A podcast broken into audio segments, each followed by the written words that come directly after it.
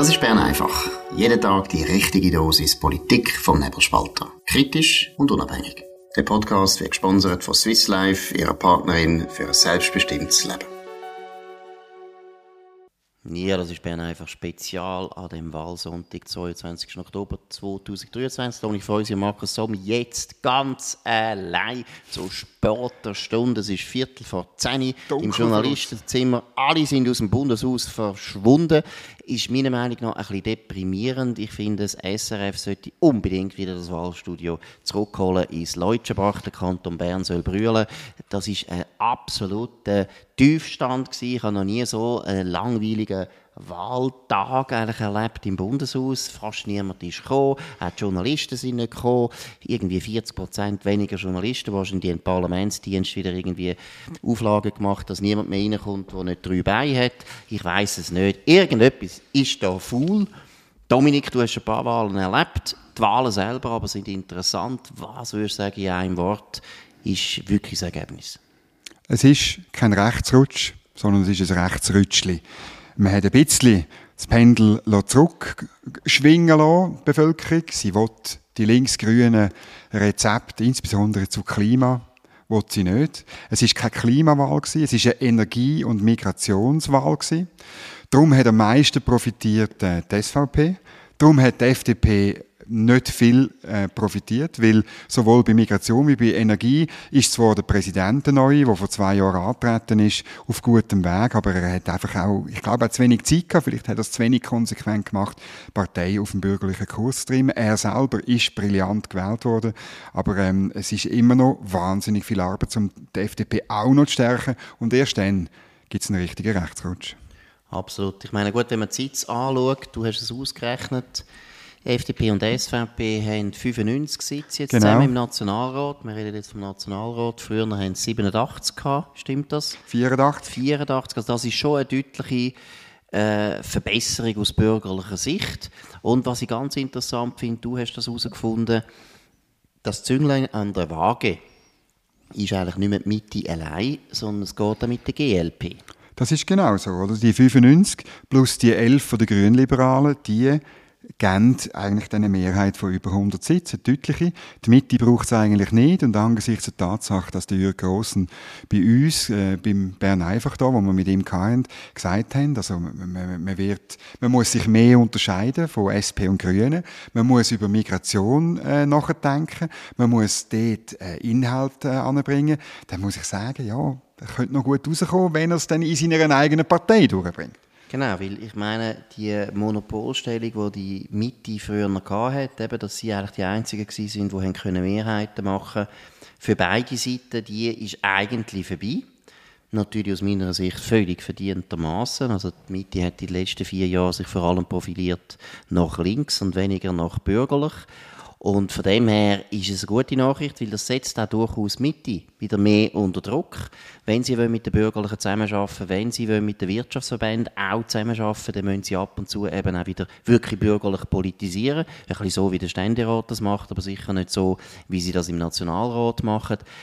Bei den Grünen Liberalen, da kann man sich fragen, oder? das hängt jetzt meiner Meinung nach sehr von dem ab, ob der Jürgen Grossen sich kann durchsetzen kann. Was er uns gesagt hat, das ist alles spektakulär, aber unsere Erfahrung ist leider ein bisschen so, dass wenn die Leute bei uns sind, werden alle vernünftig und bürgerlich. Genau. Das können auch unsere Mitarbeiter und Mitarbeiterinnen bestätigen, dann werden einfach alle bürgerlich. Ich weiß nicht warum. Und wenn es dann wieder das muss an uns liegen. Ja, wissen es nicht mehr so genau, wissen es nicht mehr so genau, ob sie wirklich bürgerlich sind. Nein, aber ich meine, ich betone es, also meine Jürgen Grossen finde ich er könnte das machen. Er könnte die Partei meiner Meinung nach wiederherstellen, weil ich meine, das ist eine bittere Niederlage, die sie jetzt haben. Das ist sehr eine bittere Niederlage und klar, er kann darauf hinweisen, dass sie das letzte Mal mit Listenverbindungen Glück haben und jetzt Pech haben. Ähm, sie haben ja an sich nur 0,7 Prozent verloren, aber fünf Sitze und ähm, die Steinzeitpartei, die Grünen, die haben äh, 4,1 glaube ich verloren nach der letzten Hochrechnung. Das sind jetzt alle Zahlen, die wir sagen, die basieren auf der letzten Hochrechnung von SRF und sie verlieren sechs Sitze. Also das ist natürlich ein bisschen, ein bisschen Pech, aber trotzdem, ich meine, in der Mitte geht es immer auch ein bisschen ums Überleben. Und die Grünliberalen, wenn sie sich nicht unterscheiden von Linksgrün, dann glaube ich, dann braucht es sie nicht.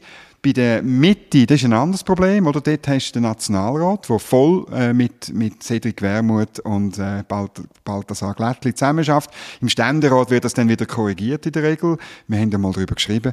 Und dort ist einfach Partei zweiteilt. Die, dort funktioniert es halt immer noch so, weil sie offenbar in den Regionen Aushängeschilder hat, die dann irgendwie ein bisschen Stimmen bringen. Und, ähm, aber dort, es hat Abgewählte im Ständerat. Das finde ich dann auch noch, das ist dann für die Partei, das ist ihre Machtbasis, die Ständerat, und die sind auf einem anderen Kurs als auf dem Linkskurs vom Geri Pfister. Genau, und ich würde jetzt wirklich vorschlagen, nächste Woche, das kommt, passiert ja jetzt auch schon, am Montag wird die SVP und die FDP, nein, die FDP Zürich wird morgen schon über die Ständeratswahl entscheiden, wegen dem zweiten Wahlgang, die SVP auch, nächste Woche, also in der nächsten Woche.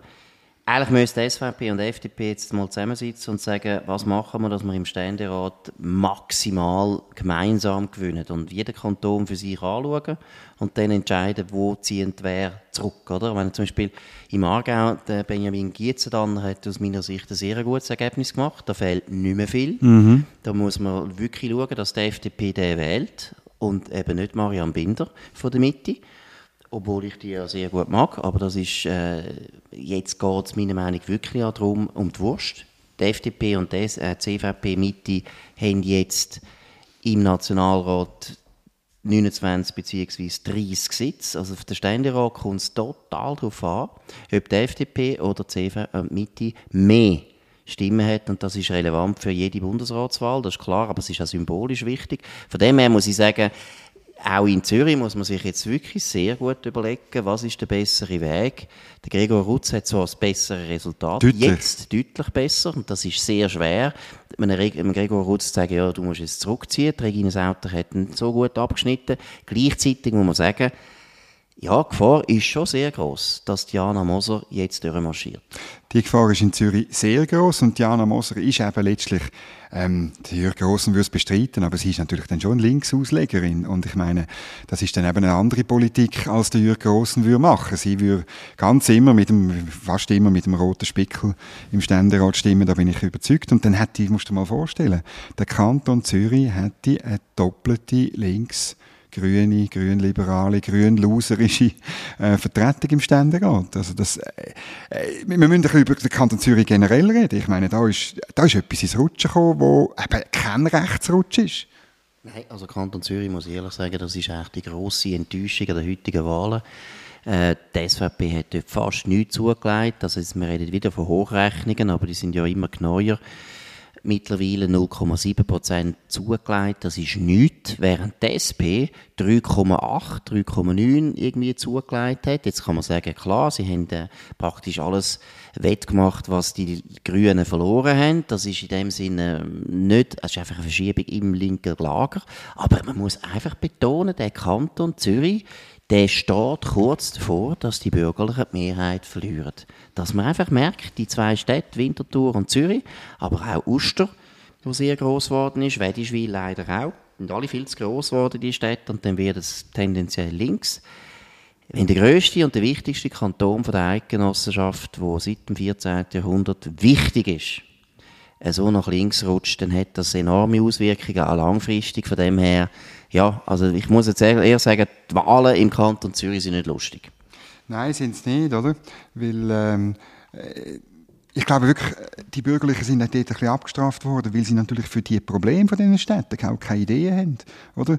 Man kann nicht einfach nur sagen, das Problem ist Zuwanderung und, und so, sondern man muss dann eben Vorschläge ausarbeiten. Politik ist am Schluss auch, und das finde ich gar nicht so schlecht, auch irgendwo durch äh, das Bohren von dicken Brettern und herausfinden, was man machen kann. Auch für, ähm, für die Eigentumsfrage. Ich, ich, ich weiß nicht, ob ich, ob ich völlig altertümlich bin, aber es muss doch einfach möglich sein für ein, ein Bärli, wo beide arbeiten, dass sie irgendwann mal im Kanton Zürich können Eigentum erwerben können.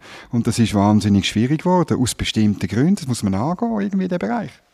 Genau, und dann muss man halt auch sagen, dass beide Parteien, SVP und FDP, ja, ja, ich weiß auch nicht, führungsmäßig jetzt nicht mehr so stark aufgestellt sind, wie das früher der Fall war. Äh, die FDP müssen wir nicht diskutieren. Dort ist sehr gut, dass bald ein neuer Präsident hoffentlich kommt, und zwar hoffentlich ein guter.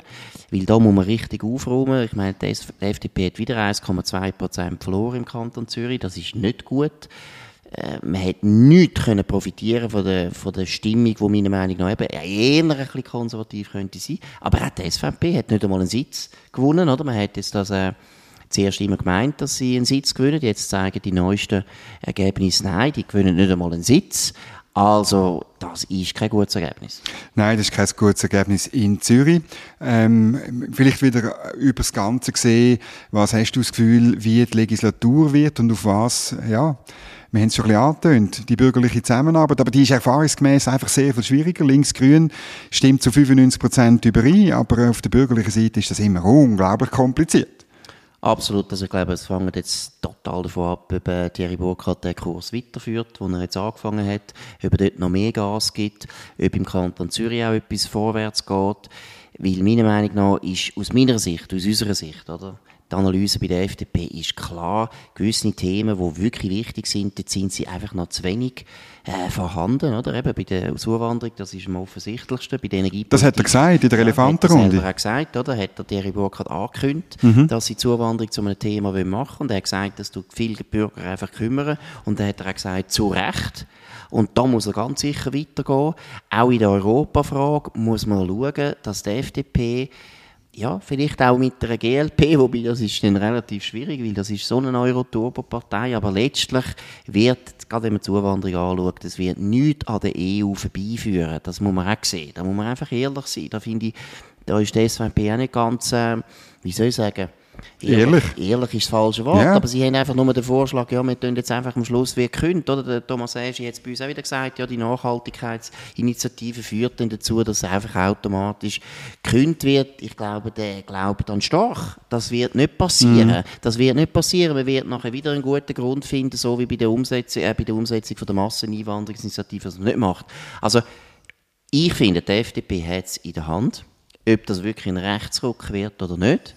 Die SVP hat gut vorgelegt, die SVP hat einen guten Wahlkampf gemacht, die SVP hat, das muss man jetzt auch wieder mal betonen, das ist ein deutlicher Wahlsieg, auf jeden Fall. Das ist ein wichtiger Wahlsieg, auch symbolisch, oder? Man geht doch Richtung 29 Prozent. Das ist ein klarer Auftrag auch vom Wähler aber es fehlt ein bisschen an den bürgerlichen Verbündeten. Das ist ein bisschen so. Ich habe aber in der Elefantenrunde ist mir ein bisschen aufgefallen, ich weiß nicht, vielleicht, ja, kannst du, Marco Chiesa, der SVP-Parteipräsident, hat die Hand ausgestreckt für so eine Zusammenarbeit. Insbesondere, also, hat es eigentlich zu allen, ähm, ausgestreckt, auch zu der Mitte. Und er hat gesagt, schau wir haben jetzt einen Auftrag, äh, das Thema Energie anzuschauen. Er hat dort auch sogar einen Balthasar Glättli gefragt, ja, warum sie denn nicht endlich könnten vielleicht ein paar grüne Atomkraftwerke irgendwo anstellen, oder? Ähm, und von grün-rot hat man ganz klar die Verweigerung gesehen. Also, Matthäa Meyer hat rot mit Referenden, mit Volksinitiativen. Ähm, das ist so ein bisschen der Reflex auf der linken Seite. Und man will dort weiterhin nicht über Strom, die sichere Stromversorgung reden, aber weiterhin nicht über Migration reden. Das ist auch ein Stück weit ein Wett, wo nicht ganz ungefährlich ist, weil ich glaube, die Themen, die werden so schnell nicht von der Agenda verschwinden. Im Gegenteil, die könnten noch schwerer werden und dann ähm, können es dann wirklich noch zu einem Rechtsrutsch kommen, bei beiden Themen. Ja, es ist auch interessant, eben, Gerhard Pfister hat sich eigentlich inhaltlich überhaupt nie festgelegt. Nein, das, das machen sie ja nicht mehr. Das ist ihr Erfolgsrezept. Sphinx, oder? Die absolute Sphinx. Er hat gar nichts mehr gesagt inhaltlich. Ja. Hast keine Ahnung, in welche Richtung das, das geht. Gegen Polarisierung. In Richtung Kommunismus geht, Nein. in Richtung Hayek. Keine Ahnung. Man weiß es nicht mehr.